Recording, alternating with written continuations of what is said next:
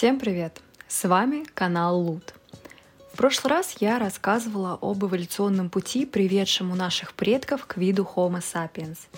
А сегодня расскажу о том, как складывался образ жизни этих самых сапиенсов во времена Верхнего Палеолита. Верхний или поздний палеолит датируется периодом от 50 тысяч до примерно 12-10 тысяч лет назад – Именно в это время происходит стремительное развитие человека разумного, становление первых культур и традиций, его расселение по земному шару. И снова мне придется начать свой рассказ с климатических изменений, происходивших в то время. В этот раз, правда, мой рассказ будет о территориях Евразии. Как вы уже могли догадаться, изменения были неблагоприятными – Вначале все, кстати, было неплохо. Климат был мягким и теплым, даже схожий с нынешним. Отсутствие ледникового покрова в пределах русской равнины, степи до тундры. Летом обилие трав и растений, которые помогали насытиться животным, которые помогали насытиться человеку. Но спустя время, к примерно 30 тысячам лет назад, все стало резко меняться – Снова климат становился холодным и сухим, прямо как в Африке 3 миллиона лет назад, только в разы хуже. Добро пожаловать ледник, всего доброго флора и фауна. Естественно, множество растений и животных просто не смогли приспособиться к таким серьезным изменениям. Растения либо вовсе исчезали, либо значительно теряли свою питательность, а животные либо вовсе исчезали, либо мигрировали на другие территории. В общем, обстановка, как вы видите, сложилась абсолютно так себе. И, как любил делать человек и в более ранние времена, меняется климат, отлично расселюсь-ка я куда-то еще. Территории Африки, Европы и Азии уже были заселены. И не только сапиенсами, но и другими видами, впоследствии вымершими, но оставившими свой след и какое-никакое совместное потомство. Тут уж кому как нравилось, раз видов много и разных, почему бы и нет. А вот до Австралии люди добрались только а, к 50-40 тысячам лет назад, до Америки еще позднее, не ранее 20 тысяч лет назад. Вот тут, кстати, поставим ледникам плюсик. Скорее всего, именно ледяной мост через Берингов пролив помог им добраться до родины Макдака. Для тех, кто в географии полный ноль, а, перебежали они по леднику от Чукотки напрямую в Аляску. А, все, теперь вы в географии, не знаю, одна сотая. Теперь к вопросам социального и экономического устройства. Первобытные люди, расселившись по практически всему земному шару, устроились очень и очень удобно. С точки зрения социальной организации, родовые общины – насчитывающие примерно по 30-40 человек. Это основная форма устройства при первобытно-общинном строе. Охарактеризовать ее очень просто. Все друг с другом в кровном родстве, представители одного рода, у всех все общее и все друг с другом равны. Вот такой вот первобытный коммунизм. Но во избежании вырождения рода браки внутри были строго воспрещены – так что новая кровь э, все-таки постоянно вливалась. Даже стало интересно, насколько проблематично в то время было искать себе пару из другого рода, если Тиндера еще не было, а народ был в основном кочевой. А, кстати, об этом. Народы были кочевыми, но тут тоже все просто. С точки зрения экономики ребята вели присваивающее хозяйство. Брали все те блага, что могла дать им природа. То есть охотились, рыбачили, э, в этом вопросе они были первыми, и собирали все съестное, что попадалось у них на пути. В общем, были собирателями, и эпоха это так и называется, собирательство. Но блага имели свойство заканчиваться. Животные совершали сезонные миграции, всякая малина и калина тоже не бесконечная, поэтому приходилось постоянно двигаться вслед за пропитанием. Во всем этом первобытные люди были схожи но и разница их образа жизни была колоссальная. Опять же, спасибо климату и расселению. А, сложно представить, чтобы жители заледенелой Европы в равной степени развлекались собирательством сочных и спелых фруктов, как их африканские собратья. Жилище, одежда, в общем, где родился, так и мучайся. Самой сложной была жизнь на севере Евразии и Америки. Ведь на тот момент территории были покрыты километровым слоем льда, следствием ледниковых эпох. Жили они, конечно же, по кромке этого ледника, ближе к югу, чтобы было хоть чуть-чуть поприятнее, но все равно такое себе. Судя по останкам, основным способом добычи пропитания в этой местности была охота. Люди охотились на всех, кого могли встретить. Олень, бизон, сайга, лошадь, всеми любимые мамонты. Кстати, о мамонтах. А, мне кажется, любой школьный учебник любит винить а, первобытных людей в массовом убийстве и вымирании мамонтов. Но если посмотреть на это с другой точки зрения, мамонты были стадными животными огромных размеров по сравнению с человеком. Во времена собирателей средняя родовая община насчитывала около 30-40 человек. Уберем половину женщин – треть детей, треть стариков. А, ладно, может быть, в столь сложных условиях детей и стариков было меньше, но факт того, что 10 человек, имея достаточно примитивное оружие, способны отбить от стада мамонта и убить его, а, вряд ли. Загнать в яму — отлично.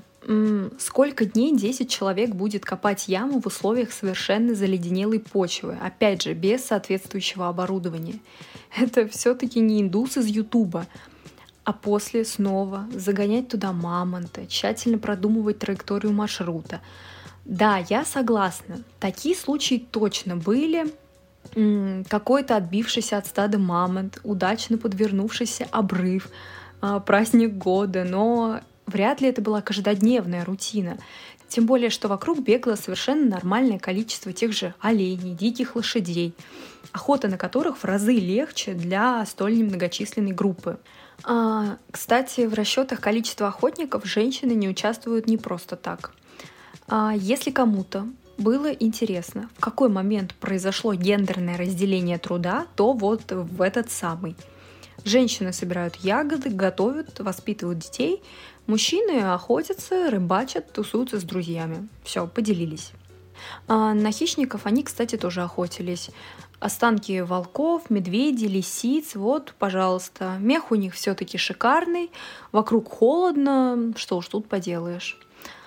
Всю добычу первобытные люди, естественно, тащили в дом, все в дом. А чтобы подробно рассказать про жилище, спасавших первобытных людей от всевозможных погодных условий и мстительных хищников, пришедших во имя павших братьев, можно сделать еще несколько выпусков, так как э, только на территории России, нашей матушки, известно более 30 видов жилищ разных типов. Различаются они размерами, формами и материалами. В некоторых случаях люди продолжают использовать природные убежища, такие как пещеры или гроты, но это не так удобно. А в условиях кочевого образа жизни приходилось часто менять локацию, и на каждый новый искать пещеру или грот — это сомнительное удовольствие. И не так уж это и практично с точки зрения обустройства, сохранения тепла и прочих моментов. Поэтому о них я подробно рассказывать не буду, потому что я почти уже все и рассказала. Тем более, что пещеру представить несложно. Просто добавьте к ней несколько очагов огня, парочку наскальных рисунков с мамонтами и гардеробную для шкур. Вот, в принципе, и все. А вот какие жилища додумались соорудить наши предки самостоятельно. А вашему вниманию лот номер один. Фундамент, а, сделанный из камня и рогов северных оленей. Деревянный каркас, покрытый шкурами, закрепленными крупными костями. А, такие рекомендуется устанавливать на сибирских стоянках. Лот номер два. Основание, выполненное из черепов и крупных костей мамонта, которого посчастливилось заловить, завалить и разделать. Вариант для более смекалистых и обеспеченных. Зачастую стены были выполнены из костей и бивней. А раз мамонт найден, почему бы и не использовать его по полной? А функции кровли выполняли кора, травы или шкуры. Это совсем дорогой вариант. Лот номер три. Землянка обыкновенная, с укреплением потолка костями, рогами и прочими крепкими материалами. Кстати, размеры жилищ были более чем внушительные, так как рассчитывались на проживание в некоторых случаях всего рода и могли составлять по 600 квадратных метров, в некоторых случаях даже больше. Окружены подобные строения были малыми землянками или рвами, позволяющими хранить мясные запасы. Внутри жилища отапливались большим количеством очагов, некоторые из которых использовались не только ради обогрева, но и, например, для приготовления красителей. А вот тем, кто жил южнее, можно было и вовсе не заморачиваться подобным образом. Достаточно было соорудить простенький шалаш или навес, в общем, какую-то незамысловатую конструкцию, сберегающую очаг. Вот и все жилище. А, кстати, вы можете меня спросить, ты же говорила, что народы были кочевыми, зачем им тогда такие сложные, серьезные жилища? А я могу вам на это вот так ответить. Суровый мир их обязал. А места стоянки они меняли примерно каждый сезон. Кстати, вот стало интересно. Если группа кочевников натыкалась на жилище, оставленное в прошлом сезоне, другой родовой общиной, они ее занимали или нет? А теперь переходим к более приятной теме – ужины в первобытных жилищах. Были очень даже знатные. В основном Продукты растительного происхождения, все-таки это эпоха собирательства, а не фастфуда. А мясо птиц, рогатого скота, рыба, грибы. Больше интерес вызывали калорийные продукты питания, помогающие на более долгий срок утолить голод и согреть организм в условиях жесткого холодного климата. По некоторым данным, существует вероятность, что человек не брезговал полакомиться и червями, и насекомыми, найденными у побережья рек, озер и морей – еще менее приятная теория, что люди времен палеолита были каннибалами во что лично я верю смутно, так как мы помним еще из прошлого выпуска, насколько заботливыми были их предки. Скорее, останки с характерными следами принадлежали врагам или провинившимся, а, и это не более чем следы пыток или обрядов, что, кстати, не менее неприятно. Но вернемся к жилищам, а именно к их украшениям. А, тут на самом деле никакая Икея, помянем ее нашими российскими сердцами, не сравнится. Итак, берем блокноты и записываем, чем можно заменить скандинавский декор из подручных материалов. Берем кость или бивень мамонта и резец, специальный инструмент для обработки крепких материалов времен палеолита – художественно вырезаем маленькую фигурку носорога или бизона, или лошади, или медведя, или своего домашнего питомца. Используем ее для украшения или, возможно, какого-то таинственного ритуала. Все, вы великолепны. Или другой вариант. Лепим фигурку из глины, женщину, обязательно с пышными формами, естественно обнаженную принципе, можно без ног и головы, для палеолита это абсолютно неважные части. Все.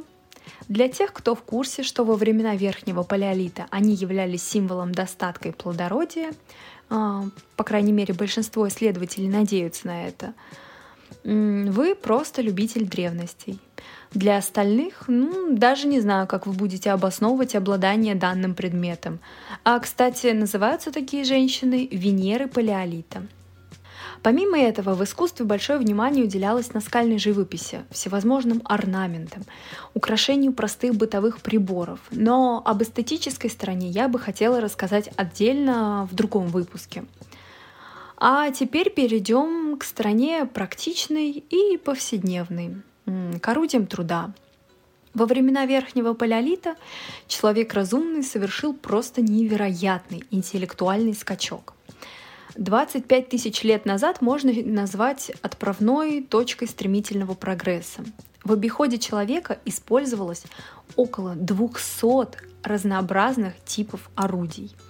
Для понимания их крутости я просто перечислю самые простые, самые популярные, а, те, которыми активно пользовались люди того времени. Ножи, иглы, копья, как с костяными, так и с каменными наконечниками.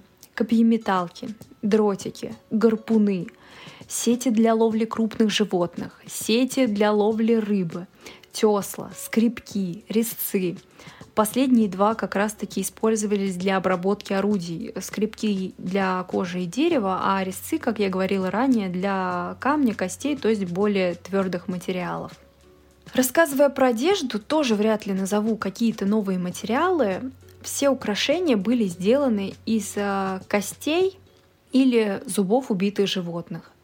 В поселениях близ водоемов можно было урвать пару ракушек. Э, да-да, не важно, будь это бусы, браслеты, диадемы. Все было сделано из одного. Зато подбирать комплекты было просто и удобно. Зубы прекрасно сочетаются с зубами. Исследования последнего десятилетия позволяют считать, что в Верхнем Палеолите было широко распространено плетение, вязание, в некоторых районах ткачество. Образцы первого текстиля имеют возраст 26 тысяч лет назад, так что гардероб был обширный и украшен богато. Помимо всевозможных костей и клыков, наряды зачастую украшались орнаментами, нанесенными, скорее всего, все теми же самостоятельно вывариваемыми красителями. Но, как я уже говорила, орнаменты мы оставим на следующий раз.